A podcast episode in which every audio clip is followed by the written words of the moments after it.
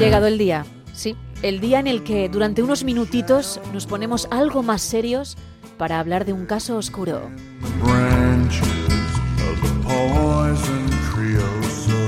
Y el encargado de aportar todo lujo de detalles es Carlos Padilla. Hola de nuevo. ¿Qué tal? ¿Cómo estamos? Muy bien. Los que podamos, los que podamos. Deseando escucharte. Siempre es un gusto venir aquí, ¿eh? trabajar con Ah. gente, no estar con, con un otro, una otra, unas otras, sentirse acompañado y hacer compañía, que para eso estamos, ¿no? Acompañar, hacer reír, emocionar, informar, contar historias, porque a pesar de que tengamos nuestros días misántropos, ¿no? Esas jornadas donde no queremos ver a nadie, no salimos de casa porque es que no queremos verle la cara ni al perro del vecino, pues a pesar de todo eso somos seres sociales, ¿no?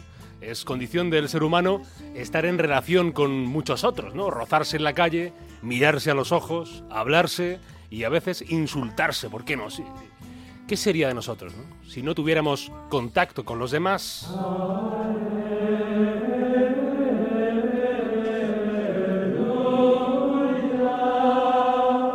Hoy viajamos mucho en el tiempo porque vamos a hablar del rey Federico II de Hohenstaufen, que le llamaban Stupor Mundi, el asombro del mundo, y el mote se lo ganó a pulso. Sí, según cuentan las crónicas, Federico II, el que fuera emperador del Sacro Imperio Romano Germánico allá por el 1220, se le conocía así por sus rarezas y también por sus dotes intelectuales. ¿no? Se decía de él que hablaba nueve lenguas y escribía en siete, una proeza. Se cuenta, lo escribió el monje franciscano Salime de, de Adam, cronista de la época, que el monarca de Hohenstaufen quiso averiguar cuál era la lengua originaria del ser humano, aquella en la que hablaron Adán y como si la lengua surgiera por osmosis, ¿no? como si fuera algo natural.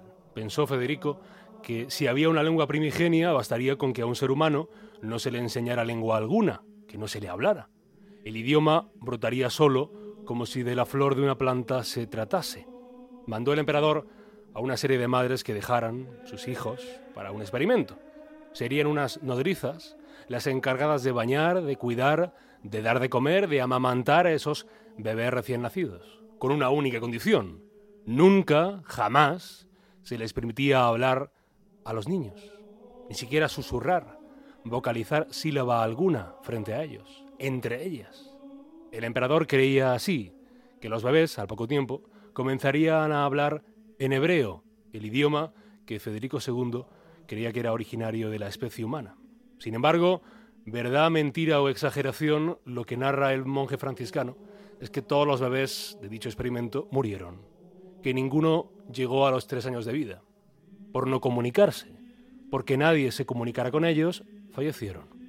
El caso que hoy nos ocupa no pasó en el antiguo Sacro Imperio Romano Germánico, no se trata de experimentos de hace más de mil años, ni de bebés sin lengua, aunque sí de personas incomunicadas, aisladas de la vida, y que a veces ni siquiera dominan del todo su propio idioma.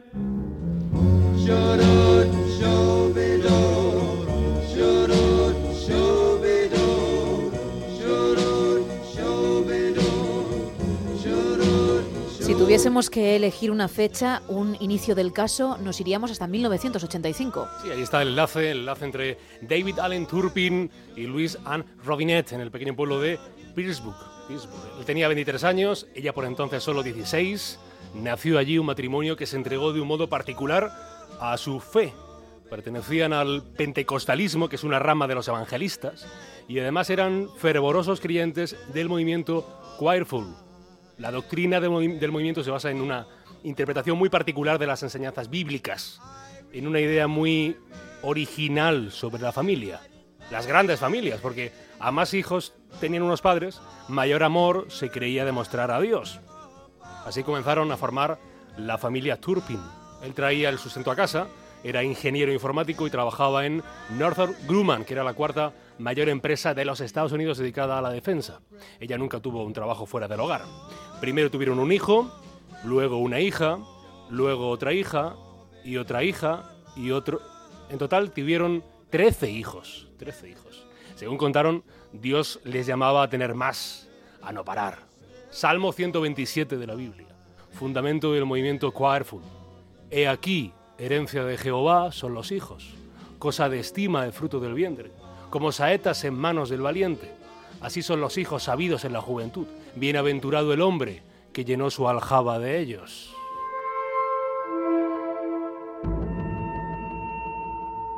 Hablando de aljabas, tuvieron tres, trece hijos, pero tres casas. El primer destino de los Turpin, una casa móvil, que tuvieron alquilada en la ciudad de Fort Worth, en Texas, desde 1986 hasta el año 2003. Luego vivieron hasta el año 2010 en una casa, en ese caso de las de toda la vida, en la pequeña localidad de Río Vista, también en Texas. Por lo que se sabe, a la familia Turpin empezaron a no salirle demasiado bien las cuentas. Solo trabajaba él, los hijos aumentaron mucho, tanto que tuvieron 13, la mujer no tenía trabajo, pues si hacen una suma y una resta, pueden ver que eso no daba y no les dio. Los Turpin se declararon en bancarrota y se tuvieron que marchar de su hogar. El azar, el destino, Dios, vaya usted a saber, quiso que la mujer, eh, la joven eh, Nelly Baldwin, estuviese por esa fecha buscando un hogar para comprar y luego poner en alquiler. ¿no? Buscó, buscó casa en, en Vista y encontró en internet un hogar en subasta. Parecía, parecía en buen estado, ¿eh? aparente buen estado. Cuando allí entró, vio algo que era, dijo, inhabitable. Heces por las paredes. Terrible olor, basura por cada lugar donde se pusieran, se pudieran posar unos ojos.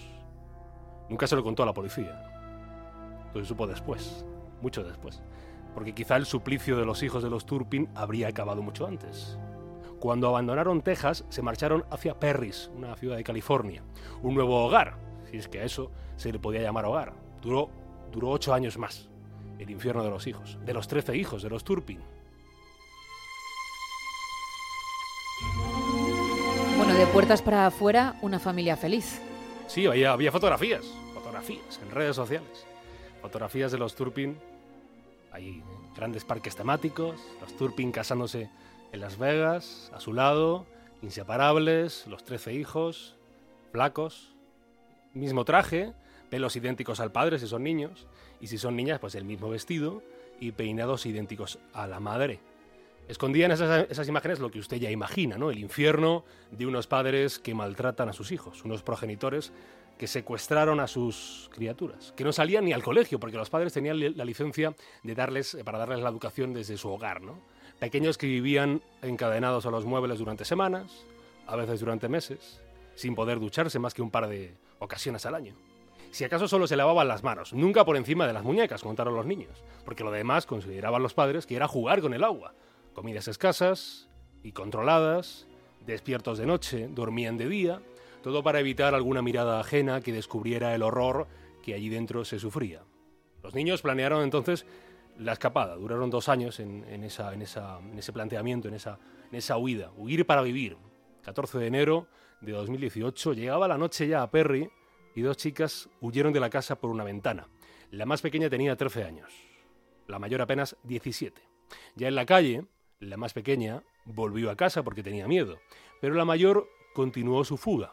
Tenía un móvil que estaba apagado, pero logró llamar a ese teléfono que recordaba que era para emergencias. En Estados Unidos, el 911.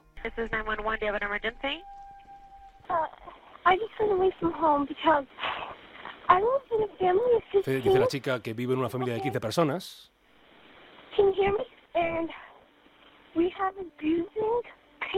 Tiene unos padres que abusan de, de, nosotros. Jordan Turbin, que así se llamaba la chica que liberó a sus hermanos. Esperó en la calle, era ya de noche, cuando llegó una patrulla de la policía. Y a ellos se lo contó también. I live in a family of 15. La familia Okay. de 15 My personas. two little sisters right now, chained up. They're chained up. Chain up, o sea que tiene- tiene a sus dos hermanos pequeños eh, atados, atados. La pequeña nerviosa confiesa que es la primera vez en su vida que habla sola con otra persona ajena a su familia. Entre otras cuestiones, el agente le, le pregunta, ¿tomas alguna medicación? Do you take any medication? What's medication? Medication?